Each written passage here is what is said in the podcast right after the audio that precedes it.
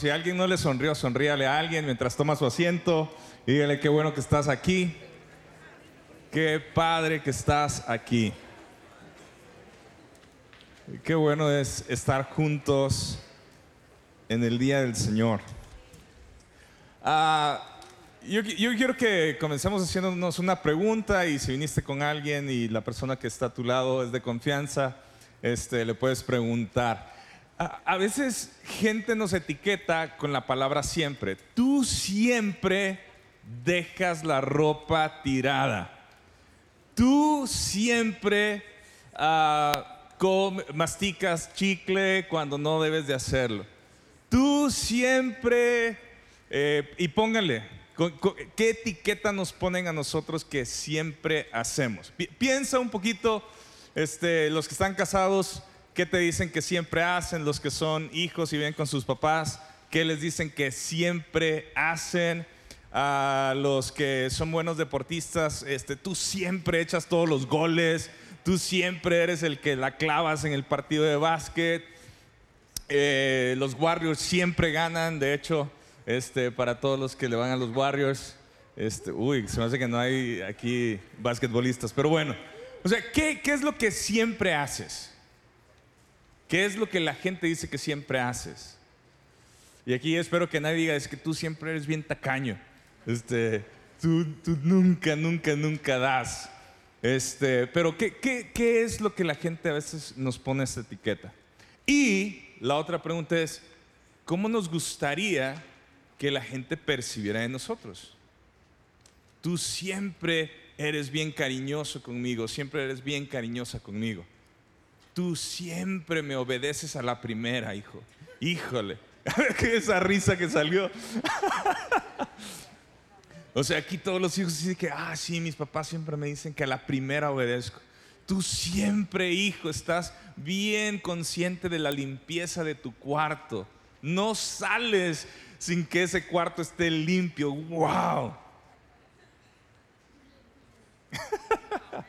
necesitan, necesitan reírse un ratito porque, porque este, a veces estas son causas de peleas en, los, en las casas, ¿sí o no? Pues bueno, ah, yo creo que si nosotros este, quisiéramos preguntarle ahora al Señor, ¿qué dirá el Señor de nosotros que siempre hacemos? O sea, ¿cómo nos verá Dios a nosotros y dice, ay, pues Alberto siempre que Carlos siempre que. Aarón siempre que.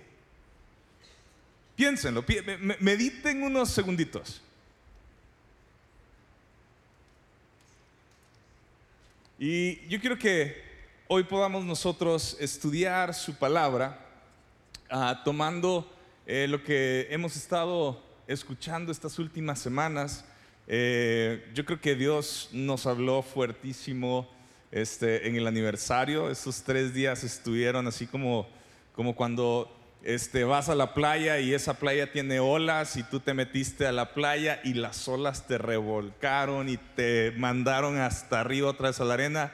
Algo así pasó.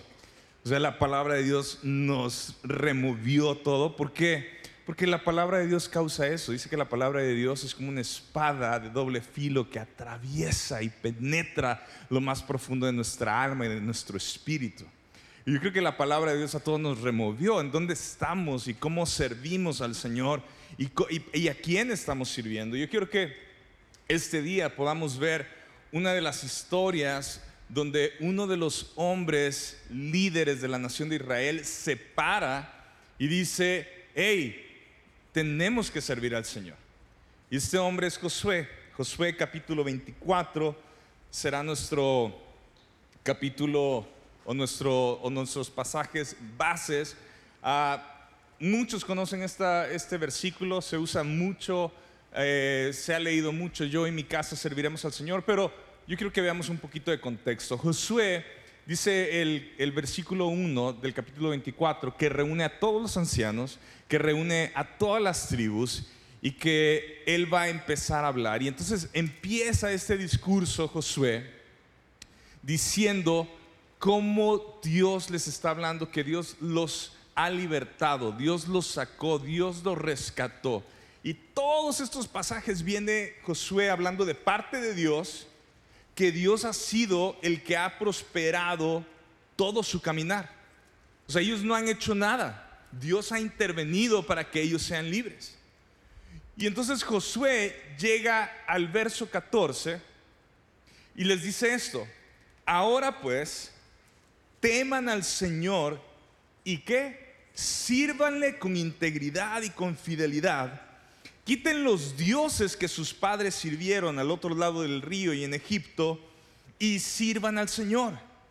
Y si no les parece bien servir al Señor, escojan hoy a quien han de servir. Digan conmigo, escojan hoy. Escojan hoy a quien han de servir.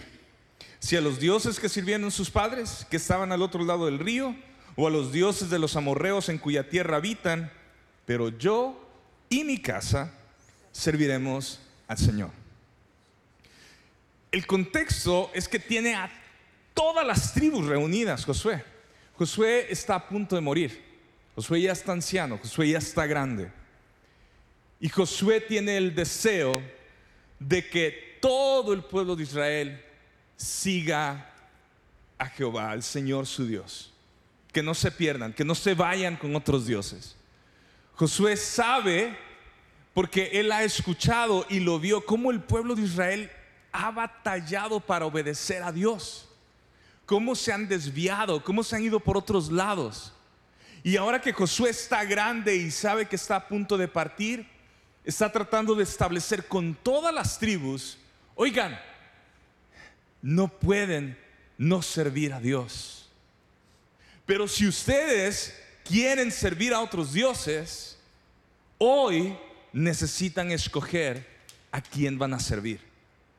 No hay forma de que se queden sin servir a nadie.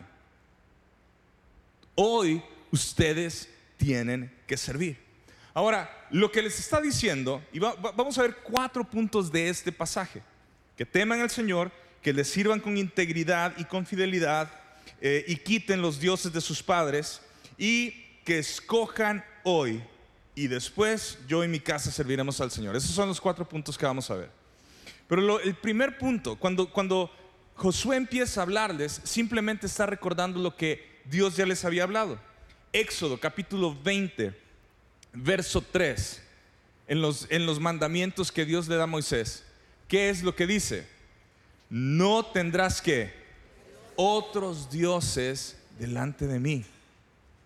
O sea, Dios ya había establecido esto. Ahora, no solo eso, dice, no te harás que ningún ídolo ni semejanza alguna de lo que está arriba en el cielo, ni abajo en la tierra, ni en las aguas debajo de la tierra. ¿Y qué dice? Verso 5. ¿No qué? No los adorarás ni los servirás. No los adorarás ni servirás. Y desde aquí empezamos a ver una relación con adoración y servicio. Que está, van unidas, van de la mano. Nosotros no podemos servir a alguien si no estamos adorando a alguien. Y viceversa. Nuestra adoración está ligada con nuestro servicio. Y cuando Dios dice en el verso 5, no los adorarás ni los servirás, dice, porque yo, el Señor tu Dios, soy Dios que celoso, que castigo la iniquidad de los padres sobre los hijos hasta la tercera y cuarta generación de los que me aborrecen, y muestro misericordia a millares a los que me aman y guardan mis mandamientos. Antes, en, el, capítulo 10, perdón, en el, en el libro de Deuteronomio, capítulo 10, vuelve otra vez a escuchar esto. Y ahora, Israel, ¿qué requiere de ti el Señor tu Dios? Sino que temas al Señor tu Dios, que andes en todos sus caminos, que lo ames y que sirvas al Señor tu Dios con todo tu corazón y con toda tu alma, y que guardes los mandamientos del Señor y sus estatutos que yo te ordeno hoy para tu bien. Ok, y, pudiera sacar más pasajes que es, la misma instrucción. Y si esta era la misma instrucción que, que se repite una y otra vez, y Josué está tratando de decir al pueblo, hey, toda esta nueva generación que no vivió esto, que no ha pasado esto, necesitan saber y conocer quién es su Dios para que puedan seguirlo, para que puedan servirlo, para que puedan adorarlo. Y si nosotros estamos hoy en el 2023 y, pudiéramos tomar todos estos pasajes y muchos más, yo creo que nos serviría a todos nosotros para, para poder detenernos y decir, eh, eh, ¿estoy yo tomando estas indicaciones que una y otra vez Dios le dio a su pueblo para que no se perdieran? Y la primera es, teman al Señor, el temor al Señor. Quizá tú dices, bueno, ¿cómo que temor al Señor? ¿Cómo temer al Señor? ¿Tenerle miedo? ¿Tenerle miedo de qué? ¿Qué va a ser? No, el temor a Dios en esta palabra en la escritura tiene que ver con una profunda reverencia, con un profundo respeto, con una obediencia al Señor, una rendición total a Él. Pero este temor viene basado en lo que puedo conocer de Él. O sea, yo no puedo tener temor del Señor si no conozco quién es Él. Porque entonces, ¿cómo puedo, puedo tener una reverencia profunda y un respeto profundo de alguien si no entiendo cómo es, qué le gusta, cómo funciona. Y entonces la gente dice, no, pues, pues le tengo miedo a Dios. Y el miedo se genera por la ignorancia de saber que tenemos un Dios misericordioso, que tenemos un Dios que amó al mundo y envió a su único Hijo para que ninguno de nosotros nos perdamos y podamos creer en Él. Entonces, esta palabra de temor en la vida la, cambiamos y la tomamos con un significado diferente. Pero no sabemos cómo temer a Dios. Y, y la primera cosa, una y otra vez que se repite es, teman al Señor, teman al Señor, teman al Señor, teman a su Dios. Pero vuelvo a repetir, no se trata de tenganle miedo a Dios, sino conózcanlo profundamente y sepan reverenciarlo, sepan respetarlo profundamente, sepan adorarlo como a Él le gusta ser adorado. ¿Verdad que eso es muy diferente? A veces leemos y decimos, bueno, teman al Señor y, ¿qué, dice? o sea, ¿por qué hay que tenerle miedo al Señor? Pero Dios nos está hablando que nosotros necesitamos conocerlo y entonces poder caminar y seguirlo. Proverbios 1.7 dice esto, el temor del Señor es el principio de la sabiduría. Fíjate cómo está ligado poder tener sabiduría, poder saber cómo tomar buenas decisiones, las decisiones correctas en el momento correcto, basadas en la palabra de Dios. Proviene de tener un entendimiento claro y correcto de quién es Dios, de temer a Dios. Así que este es nuestro primer punto de partida. Si en tu radar de tu vida no existe el temor a Dios, o sea, tú, nunca has pensado, bueno, pues yo camino y tengo un temor a Dios. Si, si jamás habías pensado en esto, yo quisiera ponerte esto en tu radar el día de hoy. Para nosotros seguir, servir, amar, obedecer, adorar al Señor, necesitamos tener un temor al Señor. Y que podamos nosotros, cuando leamos en la Escritura, entender que todos estaban siendo ah, empujados, guiados, enseñados a caminar con un temor al Señor sin temor al Señor, el pueblo se extravía, el pueblo se desenfrena, el pueblo no entiende, no sabe. Así que ese es nuestro primer punto. Nuestro segundo punto, que dice eh, Josué, dice, sírvanle con integridad y con fidelidad.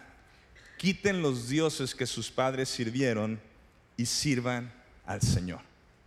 Ok. Estas son todas las tribus. Aquí está todo el pueblo de Dios. Y Josué está parado delante de ellos y como que no le convence de que todos están sirviendo a Dios, de que todos están adorando a Dios. Y dicen, oigan, ustedes no pueden seguir sirviendo a los dioses de sus padres. En el verso 2 vemos que habla de los dioses de Ur, o sea, de los dioses de Abraham. Y después habla de los dioses de Egipto, de donde ¿qué? venía el pueblo porque había sido rescatado. Entonces Josué, o sea, con el colmillo que debe de tener de experiencia, dice, mm, aquí hay gente dividida. Aquí hay gente que sigue aferrada a su forma de adorar a otros dioses, con los dioses que crecieron y vieron a sus padres adorar. Y entonces Josué les dice, oigan, tenemos que servir a Dios con integridad y con fidelidad. Y estas palabras nos llevan a que Dios quería que el corazón del pueblo no estuviera dividido. O sea, que fue integridad. La palabra integridad tiene que ver con ser completos. No estar cortados un pedacito, divididos.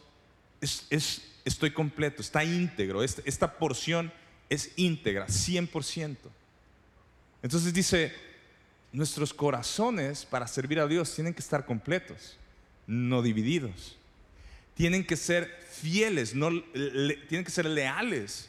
No puedes decir, ay, sí, yo adoro a Dios aquí, pero en mi casa o en mi tienda, pues nosotros también hacemos estas otras cosas que deshonran a nuestro Dios. Y entonces Josué les está diciendo, oigan, quiten los dioses que sus padres sirvieron y sirvan al Señor. Ahora, no sé si se les viene a la mente al leer esto, cuando Jesús nos habló en Mateo capítulo 6, verso 24. ¿Qué dice? Nadie puede servir a qué? A dos señores. Dice, porque o aborrecerá a uno y amará al otro, o apreciará a uno y despreciará al otro. ¿Y qué dice? Ustedes no pueden servir a Dios y a las riquezas. Ahora, dejen el pasaje. Nosotros, vuelvo, este es un pasaje muy conocido. Y lo ocupamos para qué? Para hablar acerca de dónde está nuestro corazón. ¿Está puesto en el dinero, en el amor al dinero? ¿O nuestro corazón está en el Señor? Pero veamos lo que Jesús está enseñando, que no puedes servir a dos. O sea, no hay forma de servir a Dios y tener a alguien más. Aunque Jesús nos está diciendo que si nosotros estamos divididos, que si nuestro corazón está dividido, adorando y sirviendo a dos dioses, a tres dioses, a cuatro dioses, dice que vamos a despreciar a uno y vamos a amar a otro. Y entonces después dice, pues no, no, no pueden servir a Dios ni a las riquezas. Porque Jesús estaba hablando acerca del afán y cómo el afán era el resultado visible de que en el corazón de la gente había un Dios que se llama riquezas. Preocupados por lo que iban a comer, preocupados por lo que iban a vestir, preocupados por las cosas de la vida. Y les dice, así no funciona. Pero si nosotros nos vamos a Josué y Josué les, Josué les pone tres opciones. Josué le dice que van a servir a los dioses de sus padres, a los dioses de Egipto o a Dios. Eso significa que, que uno puede estar completamente dividido y vivir en la tierra donde Dios te prometió. Porque toda esta gente estaba en la, en la tierra que Dios les había prometido. O sea, toda esta gente ya se había acomodado. Toda esta gente ya, ya había logrado entrar al lugar donde Dios les había dicho. Y entonces Josué dice, oigan, ya están en el lugar donde deben de estar, pero en su corazón hay muchos que están divididos. Hay muchos que viven separados de nuestro único Dios. Y Josué está haciendo el hincapié, hey, no podemos vivir así. Necesitamos estar completos, necesitamos estar íntegros. ¿Qué es nuestro Dios el día de hoy? ¿Qué es lo que ocupa este lugar en nuestro corazón y en nuestra vida? En donde dedicamos toda nuestra fuerza, todo nuestro tiempo. Podemos ser nosotros mismos. Nos adoramos a nosotros mismos. Nos servimos a nosotros mismos. Invertimos en nosotros mismos. Puede ser el entretenimiento, puede ser tu trabajo, pueden ser tus estudios, puede ser tu novia, puede ser tu novio, pueden ser tus deportes, puede ser muchas cosas. Puede ser el dinero, puede ser una adicción. Y dices, ah, no, pero pues, mírame, estoy aquí. Yo no estoy allá afuera como otros, estoy aquí, adentro en la iglesia. Mira, sirvo, tengo mi playera de Vida Kids. Tengo, tengo todo. Aún así, Josué le está diciendo, oigan, hay muchos que están en la tierra donde deben de estar, pero su corazón está dividido. Está en otras cosas.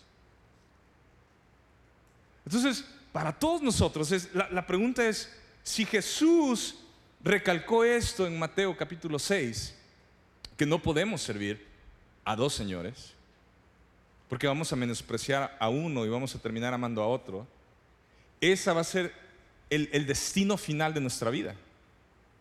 Nosotros podemos estar aquí, podemos decir quiero de, pero al final amamos más otras cosas. Yo amo más el placer, yo amo más mis ambiciones, yo amo más mi trabajo, yo amo más a mi esposa, yo amo más a mis hijos, yo amo más mi seguridad que a Dios. Ninguna de estas cosas son malas, pero han tomado el lugar que solo Dios merece. Porque ¿cuál es el mandamiento? No tendrás otros dioses delante de mí. No te harás ningún ídolo, porque soy un Dios celoso. Porque tú me perteneces. Donde tú estás, yo he logrado que tú estés ahí. Lo que tú tienes, yo te lo he dado. Lo que estás haciendo para servirme, yo te he dado esos dones y esos talentos. Toda la bendición que tú tienes proviene de mí. Soy tu Dios.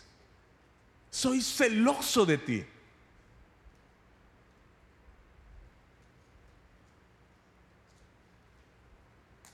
Y yo me imagino a Josué, Josué, un hombre grande, diciendo,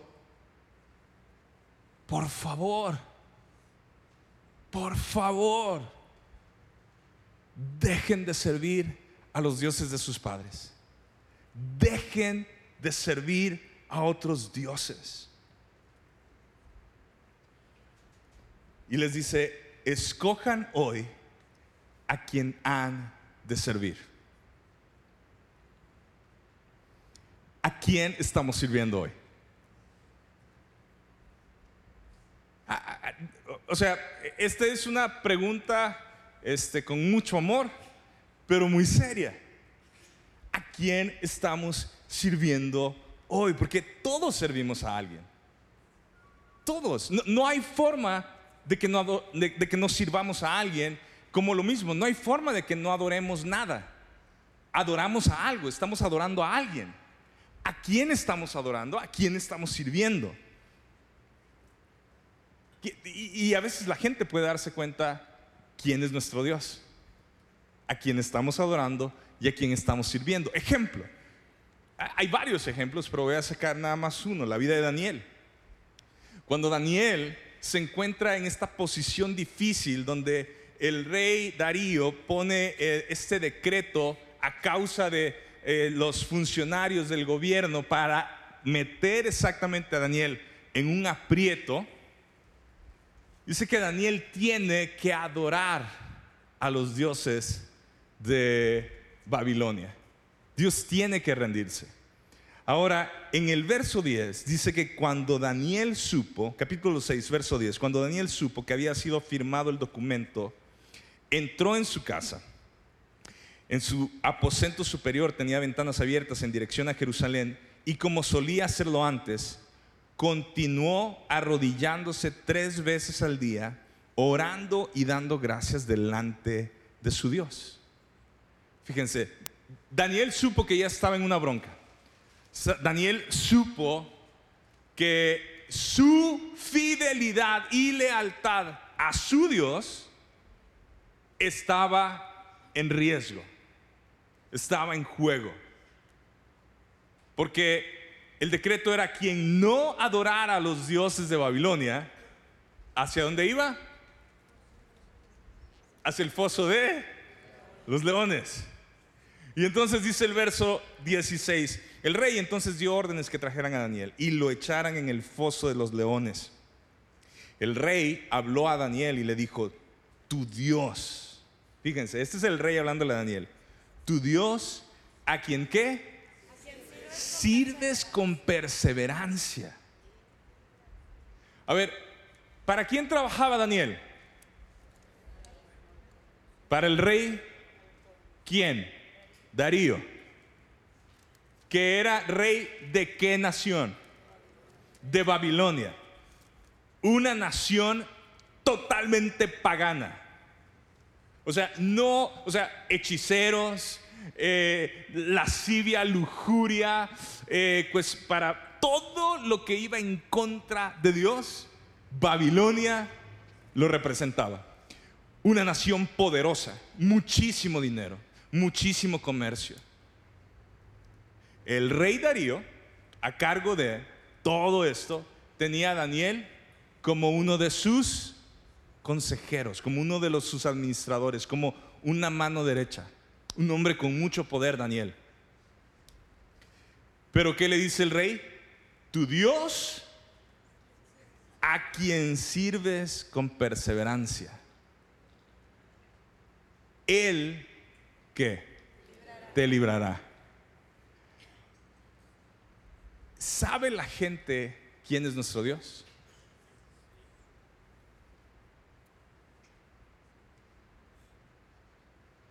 Porque tú puedes decir, no, es que tú no sabes, en mi salón de clases el ambiente es súper pesado. Es que si yo digo que soy cristiano, no, no, no, no, no es que si yo me comporto así en mi, en mi salón de clases, me va. No, no, no, no se la van a acabar. No, es que tú no sabes en mi trabajo todas las bromas y todo lo que hay. Si yo digo que soy cristiano, la gente me va a tachar de. ¿Sabe Dios? Perdón, ¿sabe la gente quién es nuestro Dios?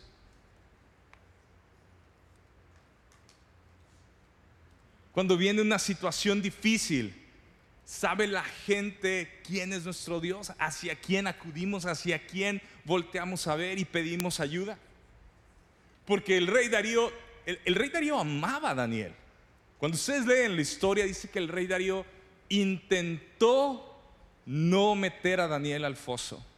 Intentó ver cómo lo cambiaba, pero la gente lo presionó y dijo, tú firmaste el decreto, así que Daniel tiene que ir al foso. Y a Daniel le dolió, ah, perdón, al rey le dolió esta decisión. Y cuando le, le habla, le dice, o sea, tu Dios. Yo sé que tú vives en Babilonia, trabajas para mí, estamos rodeados de todo esto, pero tu Dios, a quien sirves con perseverancia, él te librará. Entonces trajeron una piedra y la pusieron sobre la boca del foso. El rey la selló con su anillo y con los anillos de sus nobles para que nada pudiera cambiarse del ordenado en cuanto a Daniel. Después el rey se fue a su palacio y pasó la noche en ayuno. Ningún entretenimiento fue traído ante él y se le fue el sueño. Así es como quería Darío a Daniel. Y el verso 19 dice, entonces el rey se levantó al amanecer al rayar el alba y fue a toda prisa al foso de los leones. Y acercándose al foso, gritó a Daniel con voz angustiada. El rey habló a Daniel y le dijo, Daniel, ¿qué? ¿Siervo de quién? Del Dios viviente. O sea, este es un rey pagano. Dice, Dios, siervo del Dios viviente, tu Dios, ¿a quien qué? Sirves con perseverancia, ¿te ha podido librar de los leones? Entonces Daniel respondió al rey, oh rey, viva para siempre. Mi Dios envió su ángel que cerró la boca de los leones y no me han hecho daño alguno porque fui hallado que inocente ante él y tampoco ante usted. Oh rey, he cometido crimen alguno. El rey entonces se alegró mucho y mandó a sacar a Daniel del foso. Cuando Daniel fue sacado del foso, no se encontró en él lesión alguna, porque qué? Había confiado en su Dios. Este punto de servicio y adoración, ¿y quién es nuestro Dios? Tiene que ver con una confianza a Él. Así como comenzamos con el temor a Dios. Yo no puedo servir a Dios si no puedo confiar en Él.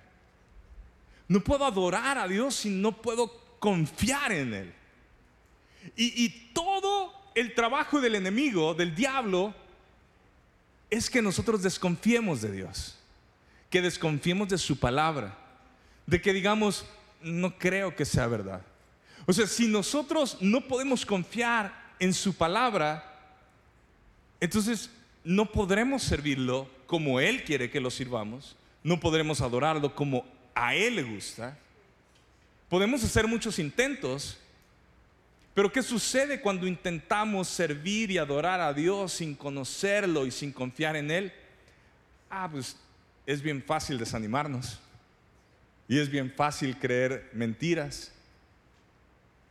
Y después dices, no, es que yo dejé de servir en cualquier cosa que hagamos, sea dentro de la iglesia, fuera de la iglesia, porque alguien me miró mal.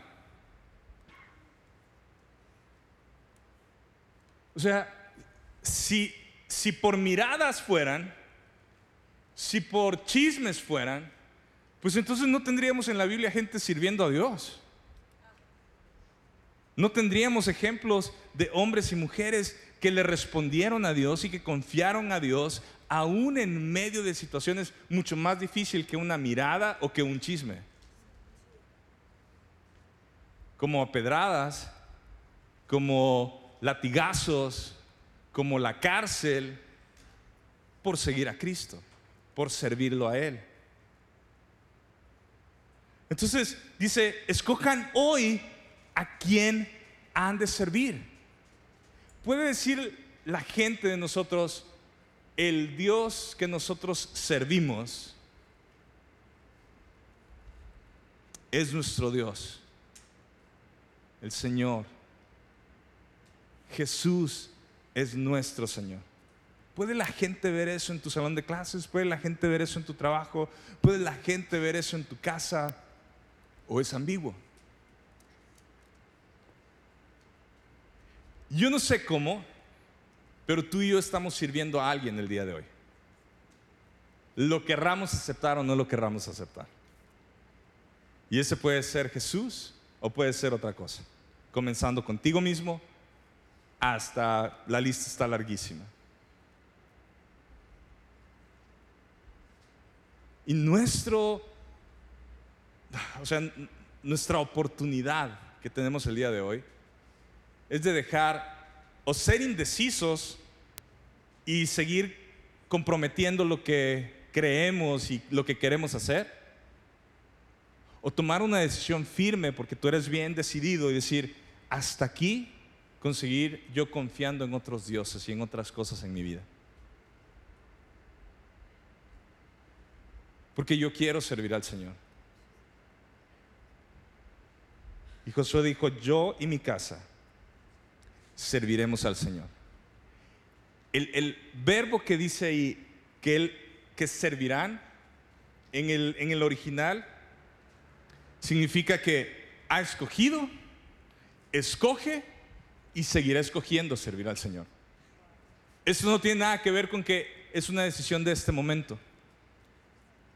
Y yo creo que muchos de nosotros hemos sido afectados por esta mentalidad humanista de qué puedo obtener versus qué puedo dar. Porque venimos con Dios a ver qué te puedo sacar, a ver qué puedo obtener de ti. En lugar de venir y decir, yo voy a servir al Señor. O sea, si yo voy a servir, ¿qué puedo dar? ¿Qué es lo que tú quieres, Señor? Y entonces cuando hablamos de servir al Señor, sentimos que, pero es que, ah, mira, hoy no, vamos a, a ponerlo en servicio aquí en la iglesia de cada domingo. Ay, no me tocó servir. Me levanté tarde. Uy, estoy súper relajado. Y entonces nosotros pensamos que es como un descanso. La pregunta es, ¿será que Dios está buscando que nosotros un día lo sirvamos y otro día no? Y cuando sí, sí, cuando no queremos, no. O sea, de esa forma creen que es esta relación. Y por eso hice la pregunta al principio. ¿Qué es lo que siempre hacemos? ¿Cómo somos conocidos? Porque si yo le preguntara a Dios, híjole, me encantaría que dijera, a Herbert siempre lo encuentro a mi disposición. Siempre está sirviéndome. Lo que le diga, ahí va. Cuando se lo diga, ahí va. A la hora que diga, ahí va. No hay límites para Dios. ¿Por qué? Porque yo le pertenezco a Él. Porque yo le sirvo a Él. Si hay un siempre, una etiqueta que me encantaría tener es que Dios me ponga esa etiqueta, siempre está disponible para servirme. Siempre. Nunca hay un no. Servir no es una actividad que hacemos. Servir es lo que somos. O sea, somos siervos de Dios.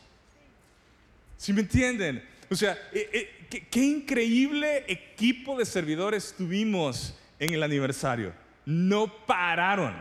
O sea, está impresionante.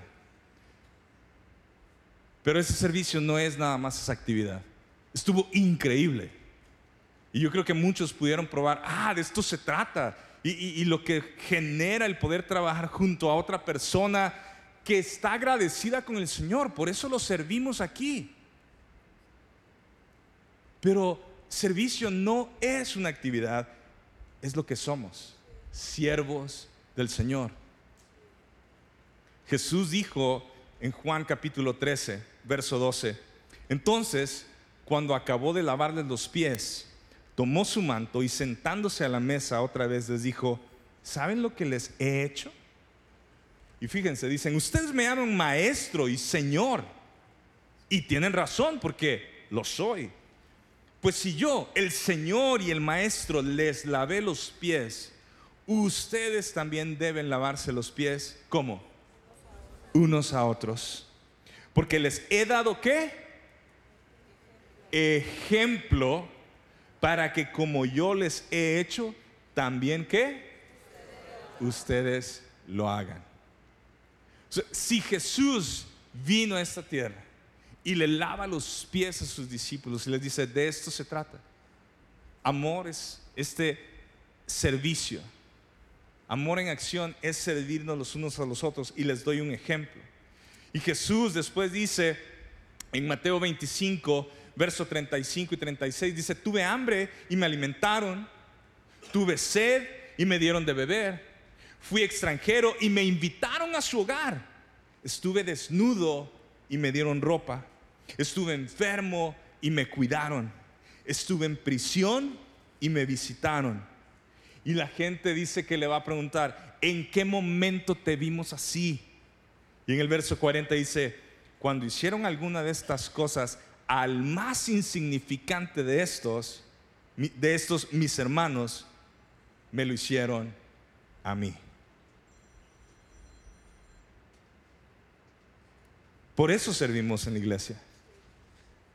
Él es la cabeza del cuerpo. O sea, no estamos sirviendo a alguien en el espacio diciendo, soy siervo del Señor y estoy tirado en mi cama jugando videojuegos y viendo todas las series que pueda haber, habidas y por haber, o metido en mi trabajo y metido en muchas otras cosas. Cuando cada uno de nosotros servimos, nos servimos los unos a los otros.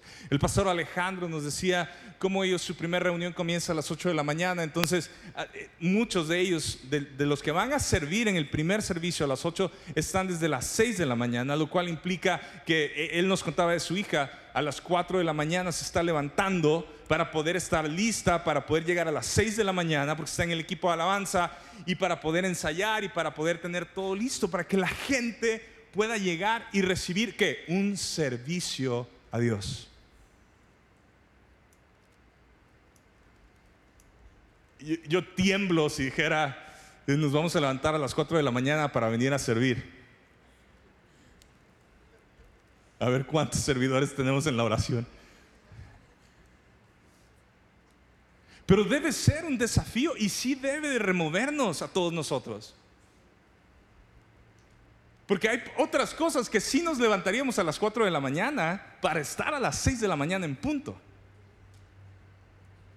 Hay varias cosas por las cuales tú, no importa si dormiste mal o dormiste bien, te levantas muy temprano y vas a estar en punto de las 6 de la mañana para poder llevar a cabo esa actividad que tú deseas y quieres. ¿Por qué?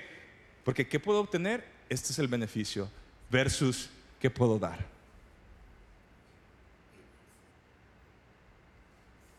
Ustedes vieron y ven cada domingo a mucha gente en estacionamiento recibiéndolos. Está todo el equipo de alabanza listo para servir. Está todo el equipo de producción listo para servir. Está todo el equipo de Vida Kids listos para servir. Y todos están con una sonrisa. Y todos están y han trabajado en la semana. Qué planeaciones, qué juntas, qué ensayos para qué? Para lograr esta esta hora y media, estas dos horas en las cuales nosotros nos congregamos. Hay todo un grupo de personas que nos está sirviendo. Hay alguien que acomodó todas estas sillas.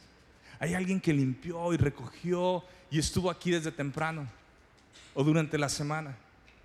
Y para todos los más jóvenes, hay una generación que así vivieron, no una semana sí, una semana no, todas las semanas, casi todas las semanas, todos los días sirviendo, sirviendo, sirviendo, sirviendo, sirviendo, sirviendo. Y yo, me veo en esto como, yo, yo, no me veo como Josué, pero yo me espero que esto que escuchamos en el aniversario sea como la voz de Josué hablándonos a todos y digan, hey, a, a mí se me hace que qué bueno que están en un buen lugar y que están siguiendo a Cristo,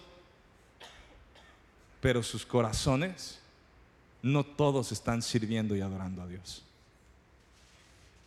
Así que teman a Dios, quiten los dioses de sus padres y de Egipto, sírvanlo íntegramente y fielmente y escojan hoy a quién van a servir, porque yo y mi casa serviremos al Señor. Varios de ustedes se vienen desde Chihuahua, están estudiando en Chihuahua y vienen el domingo y quieren servir y quieren ser parte. Hay iglesias en Chihuahua, sí hay iglesias en Chihuahua. ¿Y por qué se siguen viniendo? Ah, pues porque esta es mi iglesia, porque Dios me injertó aquí. Tenemos gente que abrió sus casas para hospedar a, la gente que vino. Qué increíble. Eh, abrieron hasta unas habitaciones especiales este, con, ah, casetas, no me acuerdo cómo se móviles y con mini split, con baño, literas y todo para recibir a nuestra gente. o sea, este es el punto de servicio donde nosotros decimos, aquí estoy. Gente remodeló su casa, ordenó su casa, reparó lo que tenía que hacer para que para recibir a gente. Y entonces yo veo en Mateo 25 lo que dijo Jesús. Ustedes me recibieron, recibieron extranjeros, recibieron gente que venía afuera. Ahí estaba yo. Ahí estaba yo. Y yo quiero que podamos orar y cerrar esta, esta tarde. Porque queremos no solamente hacer una actividad, queremos que todos participen de servir al Señor en su casa, porque en su casa el afecto de Dios para la iglesia, Dios va a venir por quién? Por su iglesia. Dios regresa por su iglesia. Y por eso nosotros servimos a la iglesia. Y por eso nosotros nos servimos los unos a los otros. Dios tiene un afecto por su iglesia. Jesús dio su vida por su iglesia. Y nosotros servimos al Señor no de una forma ambigua. Cuando servimos a la gente, servimos al Señor. Ah, pero es que la gente sí está más difícil. No, servir al Señor cuando quiera. Jesús dijo, así como yo les he servido a ustedes, así como yo les lavé los pies, ustedes háganlo unos a otros. Y yo les he dejado ejemplo para que lo sigan practicando. Para servir, necesitamos ser intencionales. Si tú dices, es que tú no sabes lo que me costó, es que tú no sabes lo que me dijeron, mira, empieza a servir. Empieza a servir al Señor. Y puedes comenzar sirviendo al Señor diciendo, hey, yo quiero servir en, en algún ministerio de la iglesia, pero principalmente comienza sirviendo en tu casa. Comienza sirviendo en tu trabajo, comienza sirviendo en tu universidad, en tu escuela, comienza sirviendo ahí en tu equipo de, que tienes de amigos, de, deporte, de música, de amigas eh, que desayunas todos los días, lo que sea. Comienza sirviendo, o sea, a las personas que tienes ahí cerca. Porque para servir tenemos que ser intencionales. La carne dice que nos sirvan, que nos sirvan, que nos sirvan que nos sirvan. Ahora, lo paradójico es que Jesús nos sirve a nosotros hasta el día de hoy. Jesús intercede por nosotros al Padre, por nuestras vidas. Jesús sigue sirviéndonos a cada uno de nosotros. El Señor y el Maestro, sirviendo a su creación. Porque dijo, yo no he venido para ser servido, sino para servir y dar mi vida en rescate de muchos. Servicio tiene que ser intencional. Nadie te va a llamar, nadie te va a decir, ah, te escojo. No, tú te enlistas a servir al Señor. Sirves y el servicio nos va a costar. Servicio sin comodidad. Servicio no es nada cómodo. Servicio no es a mi forma, a mi manera. Servicio es a la manera de mi Señor. A la manera del Rey. A la manera de la persona que me está guiando. Si no, no es servicio. Si yo voy a buscar que se me acomode, pues eso no es servicio. Y ahí es donde tenemos que, cuidar que nuestra mentalidad no se vaya, ah, bueno, e, esto es de forma voluntaria. Claro que todo lo estamos haciendo de una forma voluntaria, pero no somos voluntarios, somos siervos. Y yo entiendo que, que, queremos que la gente diga, pues somos voluntarios porque estamos diciendo, nadie nos está imponiendo.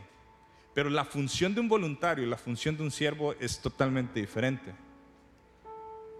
Un voluntario es cuando puede, como quiere, le echa muchas ganas y cuando ya no puede, se quita la camiseta y se va a lo que tiene que hacer. Un siervo es esclavo de su Señor. No va para ningún lado. No se puede quitar la camiseta. Sirvo al Señor aquí en mi iglesia, en mi congregación, sirvo al Señor en mi casa, sirvo al Señor en mi trabajo, sirvo al Señor en mi escuela, pero no tengo camiseta, está tatuado, soy de Dios. Soy su siervo, no soy su voluntario. Así que sirvamos al Señor intencionalmente, sabiendo que nos va a costar y sabiendo que el servicio no caduca. el servicio no se termina. No importa cuántos años tengas en Cristo o de edad, el servicio no caduca. El servicio no se termina. Hasta el día en que dejemos de respirar. Ahí este, te podemos llevar una estrellita que diga, buen siervo fiel. Tu Dios al que serviste perseverantemente te ayudó a vivir esta vida. Y yo quiero que Dios diga eso de mí. Herbert siempre estuvo dispuesto, disponible, listo para servirme. En horas de trabajo, en horas de descanso, en fines de semana, entre semana, en temporadas de trabajo y de estudio, en temporadas de vacaciones. ¿Cuánto se nos olvida servir al Señor ahí en la playa? Seguimos siendo siervos. Seguimos siendo siervos. Padre, muchas gracias porque porque tú estás buscando que nuestros corazones vuelvan a ti, Señor, con, con, esta, con este conocimiento correcto de quién eres tú. Y tú eres nuestro Señor. Gracias, Señor, porque nos estás guiando a todos a, la verdad. Gracias, Señor, porque tenemos tu palabra que nos dirige, que nos guía, que nos lleva a ti, Señor. Y yo pido que nuestra vida no siga eh, en la inercia de qué puedo obtener, qué puedo sacar, sino que podamos renovar nuestra mente. ¿Qué puedo darte, Señor? ¿Cómo puedo servirte, Señor? Señor, que nuestra vida como iglesia impacte a nuestra ciudad, porque la ciudad va a haber siervos tuyos, Señor. Porque va a haber siervos tuyos, Señor. Adentro de este edificio y afuera de este edificio siervos tuyos, Señor. Que en nuestros trabajos, Señor, la gente pueda decir, eh, o sea, tú sirves diferente, tú trabajas diferente. ¿Por qué trabajas diferente? Porque eres diferente en la forma en cómo haces tus negocios, en la forma en cómo haces tu trabajo. Y que podamos darle todo gloria a Dios, digamos, porque soy siervo del Señor. Porque lo sirvo a Él, porque estoy trabajando para Él. Padre, que no nos olvidemos de donde tú nos sacaste, lo que tú hiciste en nuestras vidas. Y que entendamos que nuestra vida y nuestro servicio a la iglesia, entre los unos a los otros, Señor, no se acaba. Yo pido que siga creciendo y que las nuevas generaciones, todos los, los jóvenes, Señor, puedan abrazar una vida de servicio, una vida, Señor, de, de poder dar su vida a ti, Señor, en todo lo que tú estás pidiendo. Pido, Señor, que todos estos jóvenes, Señor, todos, pero especialmente los jóvenes, que no seamos absorbidos, Señor, por el humanismo, por los placeres de este mundo, por los deseos de este mundo, Señor, que vivamos para tu gloria. En el nombre de Jesús. Amén.